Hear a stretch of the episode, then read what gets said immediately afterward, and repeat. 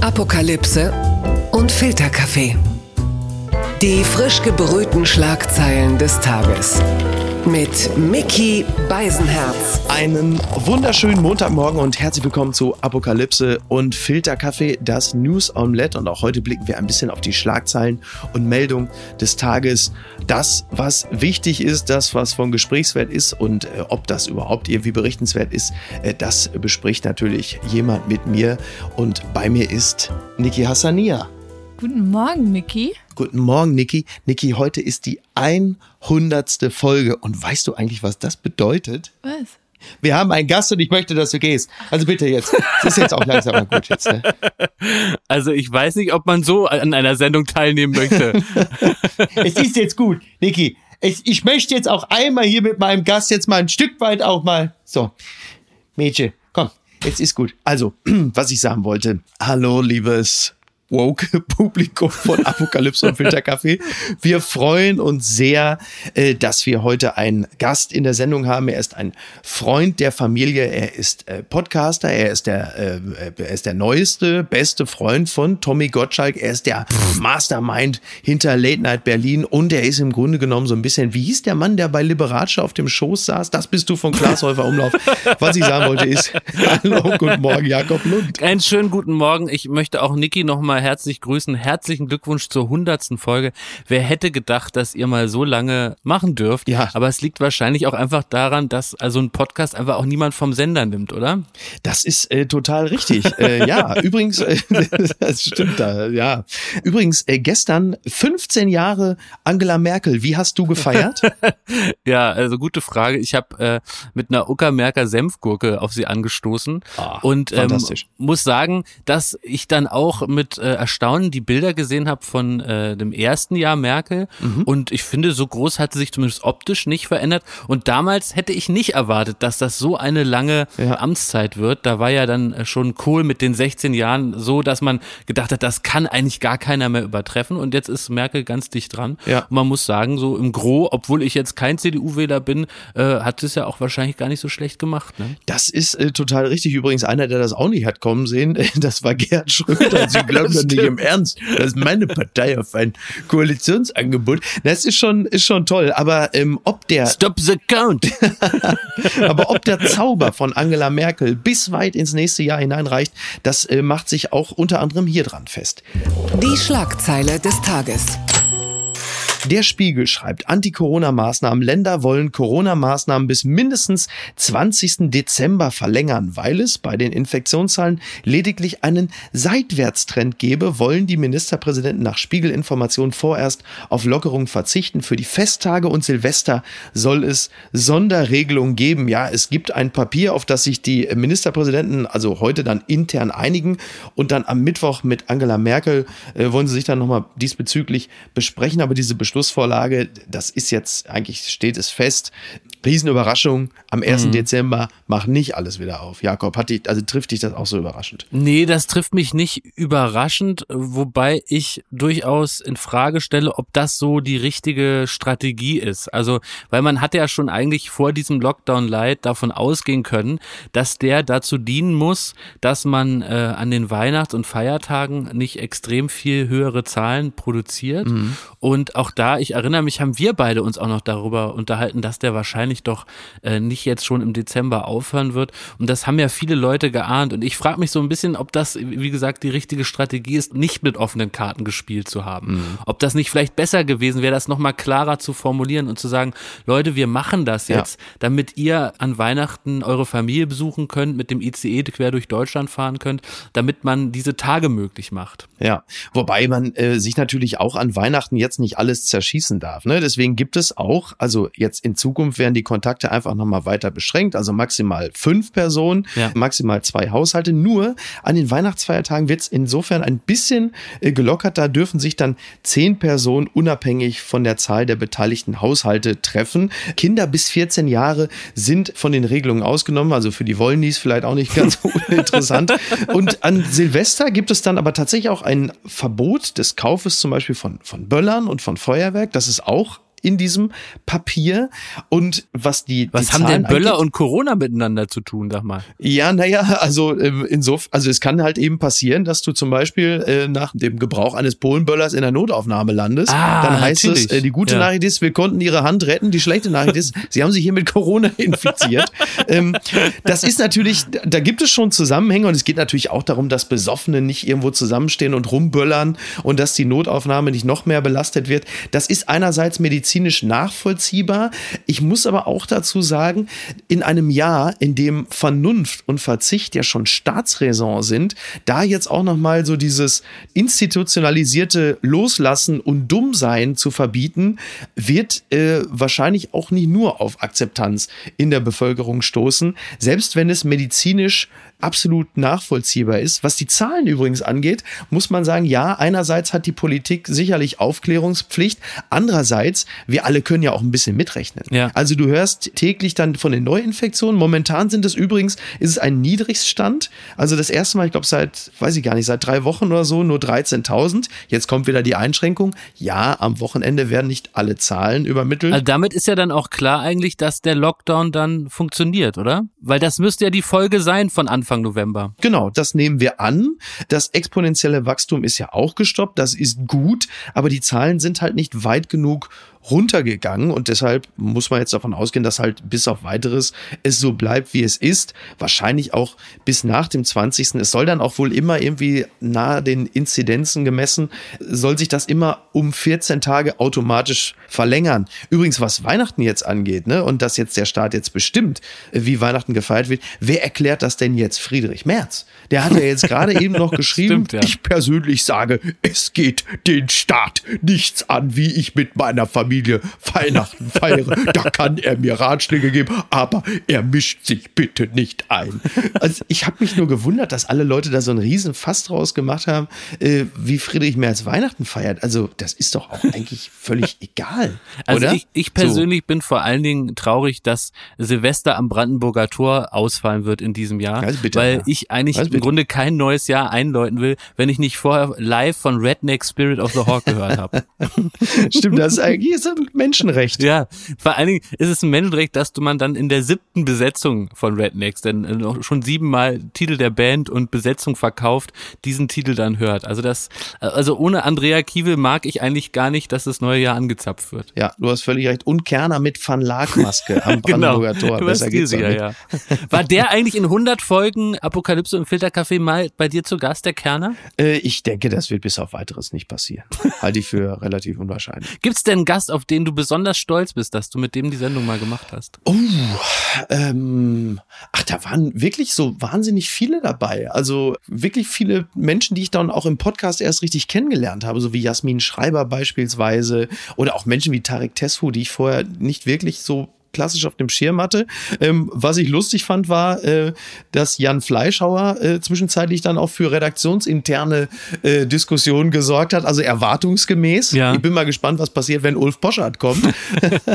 nee, ansonsten muss ich sagen, ähm, freut es mich einfach wahnsinnig zu sehen, dass die Menschen in diesem Gespräch, also in diesem Podcast, äh, dann auch viel differenzierter sich natürlich äußern, als es den meisten bei Twitter möglich ist. Und das finde ich ist ein extremer Zugewinn. Das finde ich schon wahnsinnig schön. Und da sind ja noch einige, die noch kommen werden. Das glaube ich So, auf die man sich freuen kann. Also das wird, äh, das wird super. Es wird nicht schlechter werden. Übrigens eine Sache noch, was ich beobachtet habe: Hendrik Streeck. Ja, der ist ja jetzt nun, also viele machen daraus ja eh so eine Art Wettbewerb. Also Drosten gegen Streeck Ja. und so. Jetzt habe ich bei Hendrik Streeck so einen Insta-Post gesehen. Er jetzt mit Lederjacke und so Ja. und der nennt sich jetzt der Streeck. Ja. Das finde ich sehr seltsam. Ich bin ihm ja gar nicht so abgeneigt, aber man muss sagen, er steht ja eh in der Kritik, weil er immer so wahrgenommen wird als jemand, den es sehr in die Medien drängt. Und spätestens, wenn man sich die Vorsilbe gibt, den bestimmten Artikel, der, Ja. so der Wendler. Äh, und so, der Streeck, da macht man sich wirklich zum Trottel. Das sollte er lassen. Für mich ist der Streeck schon so eine Art Wissenschaftsknossi und äh, ich würde ihm auch empfehlen, das Ganze nochmal zu überdenken, weil sonst sind es wirklich nur noch ganz wenige Schritte bis ins Sommerhaus der Stars. Blattgold. Die Tagesschau schreibt, Grünen Grundsatzprogramm konsequent im Streben nach Macht. Das neue Grundsatzprogramm der Grünen hat mit der Ursprungsidee der Partei nicht mehr viel zu tun. Ecken und Kanten sind abgeschliffen. Das ist nur konsequent, denn die Grünen wollen regieren. Ja, es gab ja den digitalen äh, Parteitag der Grünen. Dort haben dann Annalena Baerbock und natürlich auch Robert Habeck und viele andere. Jürgen Trittin ist ein bisschen verzweifelt an, dem, an der Zoom-Konferenz. Der hat dann zwei, dreimal versucht zu sprechen. Dann gab es eine Latenz. Dann gab es noch eine Unterbrechung. Und dann schrie er so, ach Mann, und haute auf den Tisch. Da dachte man, naja, es ist halt eine neue Zeit, Jürgen. Ne? Aber man, man hat jetzt gemerkt bei dem Parteitag, also gerade als Annalena Baerbock gesprochen hat, es ist dann schon ein sehr, sehr mittiger Konsenskurs. Da ist tatsächlich vieles abgeschliffen. Man hat sich mit Mühe und Not auf dieses 1,5 Grad Ziel einigen können. Man ist nicht mehr ganz weg von der Gentechnik. Ja, und auch man, man fährt insgesamt dann einen doch, sag mal, sozial-ökologischen Marktwirtschaftskurs. Und das äh, ist natürlich für die Fundis in der Partei ernüchternd, muss man fast sagen. Aber klar, wenn man irgendwie in der Mitte die Wahlen gewinnen will, kommst du nicht drum rum. Aber dann ist halt die Frage, wer braucht dann jetzt die Grünen? Ja, da will ich gerne anschließen. Also ich habe schon den Eindruck, dass die Grünen so einer der großen Verlierer neben natürlich vielen äh, anderen von Corona sind, weil sie aus meiner Sicht es zu wenig geschafft haben, ähm, der Krise ihren Stempel aufzusetzen in, mhm. in, Form von Themensetzungen. Also was waren die Themen, für die die Grünen aufgefallen sind? Was waren die Forderungen, mit denen sie sich haben profilieren können? Und irgendwie geht das aus meiner Sicht so ein bisschen weiter. Ich habe hier von der Tagesschau nochmal so das Grundsatzprogramm zusammengefasst in vier Punkte. Klimaschutz, Mobilität, Sozialpolitik und Beteiligung. Das sind so die Kernsäulen. Ja. Und am Ende sind das alles Forderungen, wo ich der Ansicht bin, also die meisten findest du so auch bei SPD und der CDU. Mhm. Mhm. Und so richtig sehe ich nicht, was ist so wie Werbeheinis sagen würde, der USP der Grünen. Womit wollen sie punkten? Also mir ist das Programm fast zu breit, muss ich sagen. Genau, ja, und der USP der Grünen, der findet sich natürlich am ehesten jetzt, sagen wir mal, bei den Fridays for Future AktivistInnen äh, ja. wieder oder halt eben zum Beispiel in sowas wie der Klimaliste Baden-Württemberg. Das heißt, junge Grüne scheren jetzt schon aus und machen eigene kleine Parteien, um sich stärker für den Klimaschutz einsetzen zu können. Das heißt, die fehlen dann natürlich dann teilweise diese Prozentpunkte, äh, wenn es dann an die Wahlen geht. Also du siehst, äh, das ist der klassische Kompromiss, alle machen langes Gesicht. Gesicht. Interessant fand ich übrigens, wie teilweise auch Grüne Annalena Baerbock gefeiert haben, die dann so einen weißen Dress anhatte, so ähnlich den Suffragetten. Und dann äh, schrieb dann auch ein Grüner irgendwie von den Grünen, ich glaube in Bochum, äh, ja, das ist die deutsche Kamala Harris, wo ich sage, äh, ich weiß nicht genau, ob das so eine gute Idee ist. Vor allen Dingen auch, vor allen Dingen, wo man sich doch eigentlich einig war, dass man Frauen eben nicht auf ihr Outfit reduziert. Und dieser Faktor wurde komplett vergessen. Lustig fand ich übrigens Robert Habeck, der äh, meines Erachtens auch der schlechtere Redner Trainer dort war, der dann aber auch so einen ganz seltsamen Ton, irgendwie so, irgendwie so eine Mischung aus Jürgen Höller und Kenneth Copeland, dieser Televangelist in den USA, der dann so sagte, aber wenn es stimmt, dass eine neue Zeit neue Antworten erfordert, dass eine neue Zeit einen neuen Ton, eine Farbe der Hoffnung braucht, dann stellen wir uns diesem wo ich dachte, was ist das denn jetzt? So Alpha-Mentoring für Grüne? Also irgendwie, ich weiß Und das nicht. Ganze, das hat jemand auf Twitter, finde ich, sehr treffend festgestellt, sah so ein bisschen aus wie eine neue Late-Night-Show äh, bei ZDF Neo. Auch äh, mit diesem Look musste ich erst warm werden. Das Ponyhof, war, das sah aus wie Ponyhof. Exakt, ja, stimmt. naja, wir wünschen weiterhin gutes Gelingen. So ist es. Das hat mich überrascht. RTL.de und auch andere melden, für immer jung, bald kein Traum mehr. Israelischen Wissenschaftlern gelingt Verjüngung von Blutzellen. Und damit ist jetzt nicht Uri Geller gemeint. Hyperbare Sauerstofftherapien in Druckkammern. Eine aufsehenerregende Studie der Universität Tel Aviv und des Shamir Medical Center in Israel zeigt, dass hyperbare Sauerstofftherapien in Druckkammern bei gesunden, alternden Erwachsenen die Alterung der Blutzellen nicht nur stoppen, sondern sogar den Alterungsprozess umkehren können. Also jetzt mal die ganz simple Zusammenfassung. Es gibt ja diese Telomere, also eine Art schützende Region, die sich an beiden Enden äh, jedes Chromosoms befinden. Die werden immer kürzer ne? mhm. und ähm, das ist ein normaler Alterungsprozess. Wenn man aber richtig Hardcore Sauerstoff draufballert, so wie man das bei den Testpersonen gemacht hat, mhm. dann werden die nicht kürzer, die werden sogar wieder, äh, wieder länger. So, also das ist so jetzt der, der Kern des Ganzen. Ja, wer sich genauer dafür interessiert, der kann es jetzt genauer nachlesen. Aber die Quelle des Lebens und der Jugend ist Sauerstoff, hundertprozentiger Sauerstoff in so, in so Kammern. Ich glaube, beim, beim Supertalent und DSDS hat Dieter Bohlen unterm Jurypult gewaltige Sauerstofftanks, an die er dauerhaft angeschlossen ist. 2022 sitzt er da schon als Embryo. Ich bin sehr gespannt. Nee, ich habe mir auch gerade vorgestellt, wie Harald Glückler einen Tisch beißt vor Wut, dass er praktisch jetzt in die falsche Technologie investiert hat, nämlich, nämlich ins Messer. Das heißt, im Grunde äh, erwartet einen schon so eine Art Benjamin Button dann über kurz oder lang. Und man muss sich jetzt die Frage stellen, stellen, was will man sich zuerst reindonnern, das Sauerstoff oder den Corona-Impfstoff? Was ist da die smarteste Reihenfolge, Miki? Wie wirst du es handhaben? Ja, ich, ich lasse mir erstmal den Impfstoff geben und dann aber einfach ab in die Sauerstoffkammer und dann für ein paar Jahre da bleiben. Ne? Ist doch wohl völlig klar. So. Deswegen sieht Felix Baumgarten auch so alt aus, weil er da so lange da oben ohne Sauerstoff war. Das erklärt auch die anderen. Egal. Das erklärt vieles, ja, ja. Twitter, 280 Zeichen Wahnsinn. Jana aus Kassel trendete an diesem Wochenende. Es ist eine junge, bedauernswerte Frau, immerhin 22 Jahre alt. Die stand äh, bei einer Corona-Demo in, ich glaube, es war Hannover und äh, verglich sich dort äh, mit Sophie Scholl. Halt aufgrund dieser fürchterlichen Einschränkungen, äh, die sie durchleiden muss und halt eben aufgrund dessen, dass man ja nichts mehr sagen darf. Und da hat sie speziell in den sozialen Netzwerken, aber auch generell äh, massiv auf die Fresse gekriegt. Und ich muss zugeben, auch mein persönlicher Gedanke war, es wäre schon schön, dass die Eltern da mal vorbeifahren, äh, dass der Papa vielleicht mal sagt, pass mal auf, ich bin kurz davor, die eine zu schmieren, aber ich streich dir jetzt die 400 Euro, die wir dir immer noch überweisen, weil es ist schon nicht so schön. Andererseits muss ich sagen, wie dieses arme Mädchen da am Nasenring einmal durch Twitter gezogen wurde. Also so eine Person ist ja immer sagen wir, sehr gut geeignet, um sich nochmal der eigenen Geschichtskenntnisse und der moralischen Unfehlbarkeit zu versichern. Aber wie verfährt man denn mit solchen Personen? Ich, äh ja, ich das auch so äh, miterlebt und ich glaube, man ist da auch nicht frei von Schuld, wenn man nicht zugibt, dass man so verschiedene Stationen durchwandert mhm. ist. Erst die Häme und die Freude an dieser offen zur Schau getragenen Dummheit, dann äh, auch der Reflex, vielleicht mal draufzuschlagen ja. und dann aber, glaube ich, ist, war man gut beraten, noch mal einen Schritt zurückzunehmen und einfach da eine ganz bedauernswerte 20-Jährige zu sehen. Und das fand ich interessant. Also Twitter arbeitet sich dann lieber an dieser Witzfigur ab, als im Grunde nochmal den Fokus auf den tollen Ordner zu lenken, der ja. im Grunde ein, ein, Staatsbürger im besten Sinne war, der seinen Job nicht stumpf verrichtet und jeden Käse da bewacht, sondern ja. der hingehört hat und hat gesagt, das äh, entspricht nicht meinem Geschichtsverständnis, nicht meinem moralischen Kompass. Ja. Er hat dann seine Weste zerknüllt und hat ihr die hingepfeffert und das fand ich wirklich ganz berührend und das hatte Chutzpe und das hatte Rückgrat und das fand ich toll. Und vielleicht kann man auch einfach manchmal sich eher bemühen, auch auf Twitter einfach zu unterstreichen, Zeichen, dass sich jemand da ganz großartig verhalten hat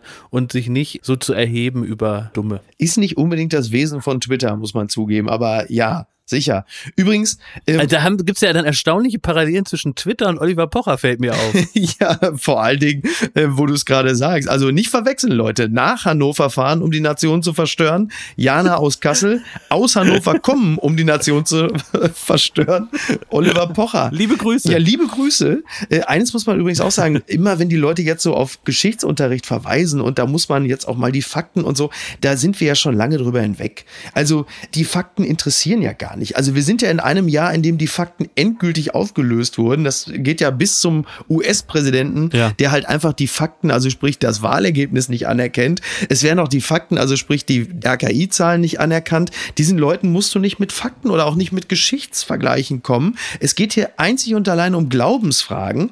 Wie Obama übrigens sagte in dem Lanz-Interview, er sagte ja auch, die Leute wählen nicht Personen, sondern eine Geschichte. Mm. Und wenn die Geschichte einfach für die Leute stimmig stimmig ist, wir werden verarscht, wir werden hier gedeckelt, mhm. dann kannst du mit Fakten und Zahlen kommen, wie du willst. Das kannst du abhaken. Ich glaube, die Menschen müssen in ihrem Leben sonst wie irgendetwas haben, was sie aufrichtet. Aber Geschichtsunterricht oder Zahlen und Fakten, das wird es nicht sein. Häme im Internet übrigens auch nicht. Das bringt alles nichts. Aber was was bringt, weiß ich auch nicht. Aber gut. Gewinner des Tages. Jetzt endlich mal ein paar moderne Helden. Die Daily Mail schreibt Only here for the beers. Friends get around Ireland's COVID restrictions by buying 9.99 pound tickets and boozing at Dublin Airport without boarding the flight. Das sind wirklich, also für mich echte Helden. Ja. Also man muss wissen, in Irland äh, herrschen ja auch starke äh, Restriktionen wegen der Pandemie. Und dann haben sich vier Typen Flüge von Dublin gekauft für äh, 9,99 Euro steht hier und sind dann aber einfach hinter den Security-Check gegangen und da gibt es Bars und Restaurants, die dürfen in dieser Zone nämlich geöffnet bleiben und die sind dann einfach... Und da haben die sie sich einfach richtig schön einen reingebracht. Richtig, die haben sich zum Saufen einfach nur Flugtickets gekauft, sind natürlich nicht geflogen, sie sind den Flug gar nicht angetreten und haben sich einfach schön richtig eingeballert hinter der Sicherheitszone und haben irgendwann gesagt, ja herrlich und dann sind sie wieder abgehauen. Also man muss nicht unbedingt über den Atlantik fliegen, um dann mit dem Jetlag nach Hause zu kommen. Das imponiert mir sehr. Vielleicht haben die sich da einfach wirklich getroffen und haben sich den Flug nur vorgestellt und haben eine, wie mein Physiklehrer immer gesagt hat, eine Gedankenreise unternommen. Oh, toll. Und dazu schön 30 Bier gesoffen, ist doch herrlich. Für mich sind das moderne Helden, sagt Ja. was ihr wollt. Bundesverdienstkreuz, direkt nach Irland. Papala Paparazzi. Äh, Jetzt wird's persönlich. Udo Walz ist tot. Und mit ihm, übrigens vor kurzem ist ja schon Gerhard Meyer gestorben. Das ist ja quasi der Udo Walz aus München. Mhm. Und mit Udo Walz und Gerhard Meyer stirbt ja auch so ein bisschen die alte BRD, Ja. muss man sagen. Das stimmt, So, ja. und Udo Walz ist gestorben und jetzt in den sozialen Netzwerken kommen wieder die typischen, ich kannte ihn auch Fotos. Also alle nutzen natürlich wie üblich äh, den Tod bekannter Menschen, um nochmal ein Foto zu posten, um zu sagen, guck mal, ich bewege mich auch in den höheren Kreisen, in diesem Falle dann halt mit Udo Walz. Lediglich Till Schweiger hat es anders gemacht. Er hatte einfach ein Stockfoto von Udo Walz gepostet, so von Alami. Ich glaube, so ein Foto kostet irgendwie 200 Euro oder so. Und er hat gesagt, den mache ich jetzt so, pussig. Das fand ich also extrem persönlich. Ihr habt ja bei Halligalli und glaube ich auch sogar später bei Late Night Berlin mit Udo Walz gedreht, oder? Mm, Das stimmt. Wir hatten bei Zirkus Halligalli eine Rubrik, die hieß bei Anruf Udo. Und da erinnere ich mich immer gern an die Begegnungen mit Udo. Die waren nämlich immer von großer Herzlichkeit und vor allen Dingen von großem Humor geprägt. Und Udo war ein unglaublich lustiger Herr, der sich selber vor allen Dingen nie so ernst genommen hat. Und diese Rubrik bei Anruf Udo, die ging ja so, dass die davon gelebt hat, dass Udo ein Telefonbuch hat auf seinem Handy mit unwahrscheinlich vielen Promis und Joko und Klaas natürlich auch. Und dann ging es darum, dass äh, man immer mit dem Hand- Handy des jeweils anderen als der jeweils andere mit verstellter Stimme diese Promis genervt hat. Ja, stimmt. Und das war eine Rubrik, die äh, haben sich Joko und Udo an irgendeinem Gate, an irgendeinem Flughafen gemeinsam ausgedacht. Ach, herrlich. Und ich weiß noch ganz genau, dass Joko dann anrief in der Redaktion, uns diese Idee vorgestellt hat und dass wir sofort gesagt haben, das ist so ein Quatsch, das machen wir sofort. und auch Udo hat gesagt, das ist ein so herrlicher Quatsch, da bin ich sofort dabei. Ach, und es ging dann immer schnell, man musste Udo nur anrufen und dann war er drehbereit und das waren immer äh, tolle Drehs, bei der wirklich vor und hinter der Kamera immer sehr gelacht wurde und äh, Udo Walz ist einer, der mir auch persönlich sehr fehlen wird. So wollen wir ihn in Erinnerung behalten. Verlierer des Tages. Sind die großen, spektakulären Weihnachtsbäume an öffentlichen Plätzen. Es gab unlängst schon vor dem Rockefeller Center in New York wirklich einen absolut jämmerlichen Weihnachtsbaum, der das Jahr Stimmt, hab ich auch 2020 gesehen. wirklich Ja, ja. spektakulär wiedergespiegelt hat. Äh, so eine Entsprechung gibt es jetzt auch in Manhattan, das passt ja auch irgendwie, in Frankfurt. äh, die Frankfurter Rundschau schreibt, Weihnachtsbaum Drama um Bertel. Die Fichte kommt aus Österreich, also nicht Umberto, sondern Umbertel. Die Fichte kommt aus Österreich und ist deutlich kürzer als sonst. Beim Aufstellen sorgt der Baum für einige Überraschungen. Ja, also ich fasse das mal zusammen. Waagerecht sah der Baum noch gut aus. Als der aufgestellt wurde, hat man festgestellt, der Ding ist krumm und schief, der Stamm ist zu dick, der passt nirgendwo rein. Und auf einer Seite ist das Ding ziemlich kahl, Zitat, die drehen wir zum Römer. Das wird eine Herausforderung. Also man muss wirklich, das Ding ist komplett kahl. In Frankfurt findest du in jeder Ecke vom Bahnhof mehr Nadeln als an diesem Baum. Das ist wirklich absolut tragisch. Aber du hast es doch richtig gesagt, es gibt doch kein schöneres Symbolbild für dieses völlig verkorkste Drecksjahr 2020 als so ein richtig hässlicher, unförmiger Baum, wo schon wahrscheinlich die beim Fällen sagen, komm, die Scheiße muss weg, wenn Ja. nicht dieses Jahr, wann sonst? Ja, wirklich, absolut. Im Rockefeller Center, da hat man ja dann wenigstens noch so eine Eule gefunden. Da gab es noch so ein bisschen das Wunder der Weihnacht. Was findet man denn in Frankfurt?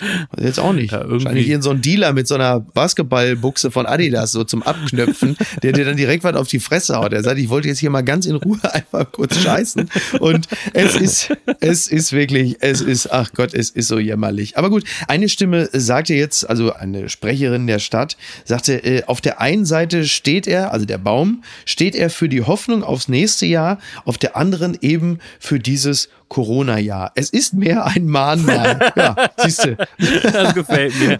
Also das ist, oder? Das ist Ja. 2020, wenn selbst der Weihnachtsbaum zum Mahnmal wird. Aber wir haben ja hier äh, bei uns im Podcast ein ganz anderes Mahnmal und dem begegnen wir in dieser Rubrik. Und was schreibt eigentlich die Bild? Post von Wagner, es ist soweit. Nein, wie herrlich. betrifft Corona-Weihnacht. Vor einem Jahr war unsere größte Sorge, ob es schneit und es endlich wieder weiße Weihnacht gibt. Vor einem Jahr kauften wir Geschenke für Opa, Oma, die Enkel. Vor einem Jahr saßen wir alle zusammen.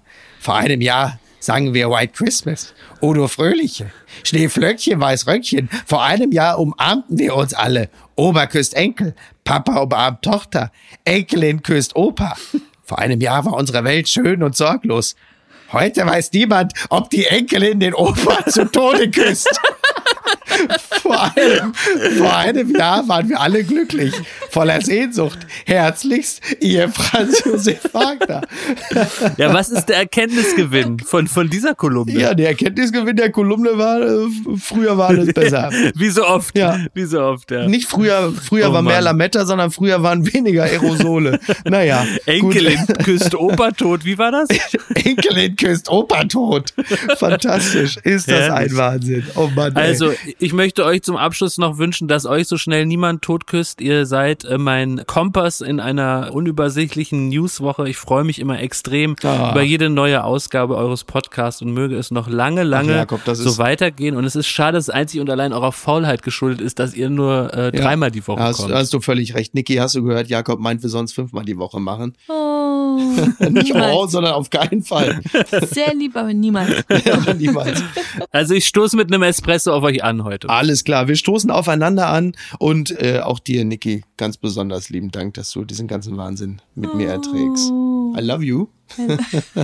nee, das galt jetzt Jakob. So, und außerdem gratulieren und außerdem gratulieren wir noch äh, Tommy Schmidt und Felix Lobrecht für die 1 Live Comedy Krone für gemischtes Hack. Redlich verdient.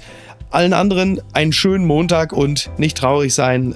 Auch dieses Jahr geht vorbei. Also, bis denn. Ciao. Tschüss. Apokalypse und Filtercafé ist eine Studio Bummens Produktion mit freundlicher Unterstützung der Florida Entertainment. Redaktion Niki Hassania. Produktion Laura Pohl. Ton und Schnitt Mia Becker und Christian Pfeiffer. Neue Episoden montags, mittwochs und freitags. Überall, wo es Podcasts gibt.